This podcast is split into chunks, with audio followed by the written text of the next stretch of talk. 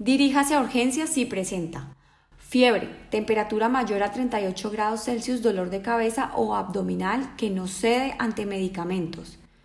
Síntomas gastrointestinales, diarrea, más de tres deposiciones líquidas seguidas. Vómito persistente, 24 horas seguidas. Vómito con sangre, deposiciones oscuras o con sangre.